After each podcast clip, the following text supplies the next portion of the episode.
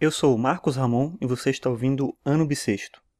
Hoje é sábado, dia 27 de fevereiro de 2016 e esse é o episódio 58 do podcast. E hoje eu estava relendo um livro do André Breton, um livro chama Nádia, e eu lembrei de como eu gostava do surrealismo, principalmente quando estava na escola, inclusive foi por essa época, logo que eu saí da escola, que eu comprei esse livro no sebo, saí procurando tudo que eu achava do André Breton, ou do surrealismo em geral, né? Então me interessava muito pela literatura, pela proposta, pela forma como eu entendia que eles trabalhavam. Então eu pensava muito na ideia de ser um escritor também por conta do que eu li e percebia em relação mesmo ao estilo espontâneo dos surrealistas. E aí, lendo aqui o Nádia, eu separei um trechinho aqui que eu quero ler que eu acho que é bem simbólico disso que eu estou falando. Então, citando agora o André Breton.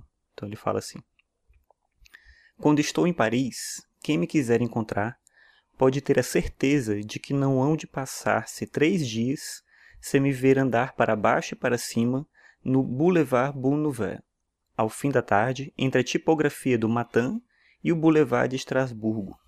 Não sei porquê, mas é lá efetivamente que os meus passos me levam, que me dirijo quase sempre sem objetivo determinado, sem nenhuma resolução prévia, sem nada a não ser este dado obscuro. É lá que aquilo há de acontecer. Este rápido percurso não vejo de modo nenhum que poderia, mesmo sem eu saber, constituir para mim um polo de atração, quer no espaço, quer no tempo.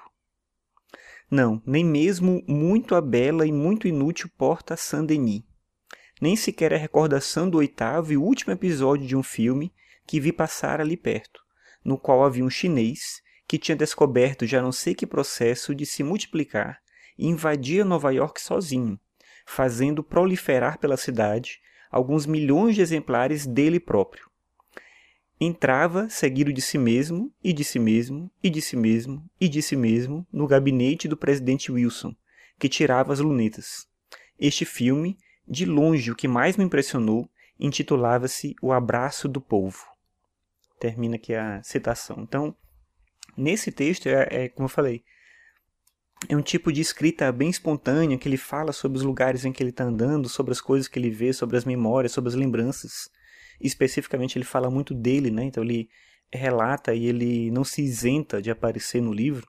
E tem nessa citação específica duas coisas. Uma é a, a, a flaneria, a ideia do passeio, né? De caminhar sem rumo, sem motivo, de andar para lá e para cá, sem entender muito bem porquê mas nesse processo descobrir sempre coisas interessantes e ativar as memórias.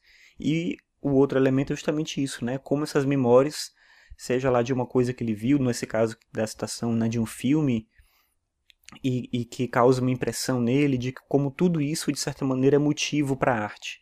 É interessante pensar que, para o surrealista, o, o processo de contato com a arte não é um se isolar da vida no ateliê, no escritório e ficar refletindo para que a musa venha e né, te dê a ideia, a inspiração e tal. Não, ao contrário. É sair para a rua, é caminhar, ter contato com o mundo e se aproveitar, de certa maneira, desse processo de embelezamento que a própria vida tem. Às vezes embelezamento, às vezes feiura, mas do contato com a própria realidade. Eu acho que isso é o que sempre mais me encantou no surrealismo, de pensar que a arte ela vem da vida e não da ausência de vida. E de uma forma ou de outra, nas poucas coisas que eu tento fazer, é sempre isso que eu procuro.